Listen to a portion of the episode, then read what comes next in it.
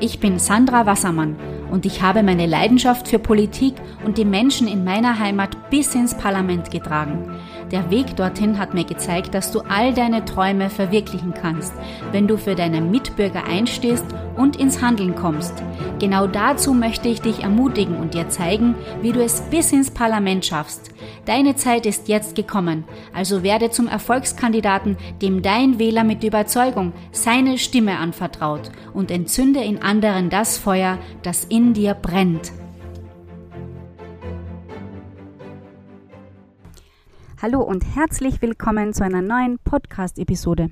Heute mit dem spannenden Thema des Information Management. Also woher bekommst du als Politiker deine Informationen? Wie verwaltest du sie? Und wie sehr beeinflussen die digitalen Medien, aber auch die analogen Medien deinen tagespolitischen Alltag? Bestimmt kennst du das. Viele Nachrichten ereilen dich aus den sozialen Netzwerken von den verschiedensten Plattformen und Online-Medien. Dazu noch die Tageszeitungen, die es zu studieren gilt und auch Magazine. Doch wie geht man mit diesem ganzen Information Overload eigentlich um?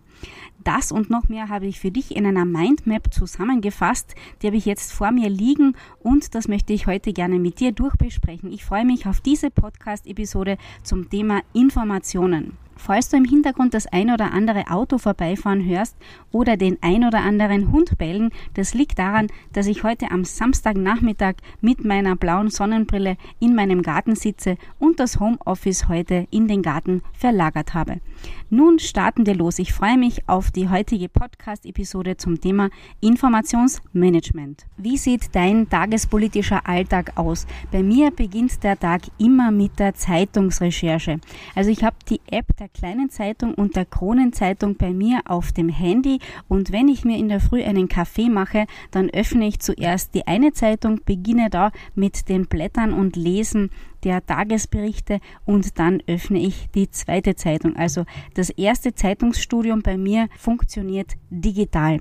Wenn ich dann später ins Büro komme, dann habe ich noch den Kurier, die Wochenzeitung, beispielsweise die Kärntner Woche oder auch das Monatsmagazin, das Kärntner Monat und lese mich hier ein. Wie funktioniert das mit dem Durchlesen? Ich lese nicht im Detail, da bin ich ganz ehrlich, äh, Seite für Seite, Zeile für Zeile. Ich betreibe Crossreading. Das macht mir am meisten Spaß und da sehe ich auch die besten Resultate und auch das würde ich dir ans Herz legen. Wie funktioniert jetzt so ein Crossreading? Ich glaube, niemand von uns hat die Zeit, dass er jeden Tag fünf bis sieben Zeitungen persönlich durch durchliest, da würde ich wahrscheinlich einen halben Vormittag dazu brauchen. Wir haben noch dazu die Bequemlichkeit im Rathaus, dass wir einen Top-Service der Mitarbeiter der Presseabteilung genießen dürfen in Form eines Pressespiegels. Also die politischen Büros werden von der Stadtpresse insofern serviciert, dass wir einen Pressespiegel erhalten mit allen stadtrelevanten regionalen Themen, die auch uns und mein Referat betreffen. Also wie gehst du jetzt am besten vor, wenn du den Information Overload möglichst gering halten möchtest, aber dennoch das meiste aus den Tageszeitungen und aus den Online-Medien profitieren willst? Ich schlage dir vor, dass du mal die internationalen Überschriften der Tageszeitungen durchliest, dann aber den Fokus auf den regionalen Teil behaltest. Also welche Themen betreffen auch dein Referat, welche Themen betreffen deine Nische, deinen USP, deine Spezialisierung. Darüber haben wir schon einmal im Kapitel USP gesprochen, dass es ganz wichtig ist, seine eigenen Stärken zu kennen.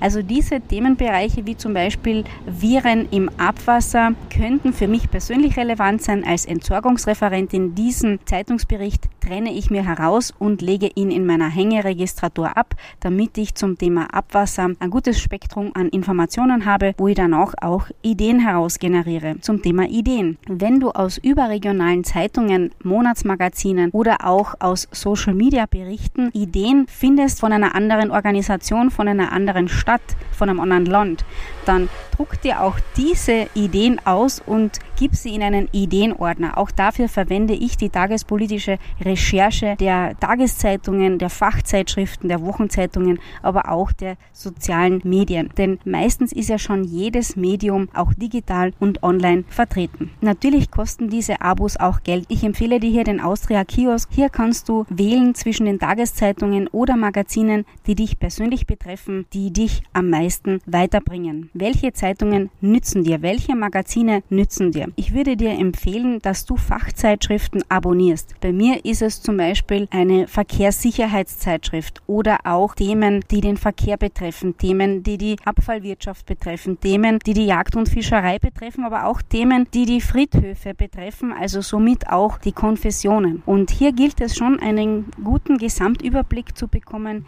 welche aktuellen Informationen gibt es in den Fachzeitschriften. Aber auch hier nicht jede Zeile einzeln durchlesen, dafür habe ich einfach nicht die Zeit. Ich mache das in Form von Crossreading, trenne mir die besten Ideen, die aktuellsten Themen hinaus. Die kommen, wie gesagt, in die Hängeregistratur und bei Zeiten werden sie aus dem Zauberhut geholt. Ein weiterer wichtiger Schritt bei der Medienrecherche, bei den tagespolitischen Themen, die du aus deiner Mediennutzung herausfinden kannst, das ist die Zeitungsberichterstattung. Mir hat zum Beispiel gestern gestern die Zeitung angerufen, nicht nur eine Zeitung, zweimal die kleine Zeitung, dann direkt darauf der ORF. Also es war schon ein ganz äh, interessanter, spannender Tag gestern und da habe ich Auskunft gegeben, nach Rücksprache mit der Abteilung Fakten, Zahlen, Daten der Zeitung kommuniziert.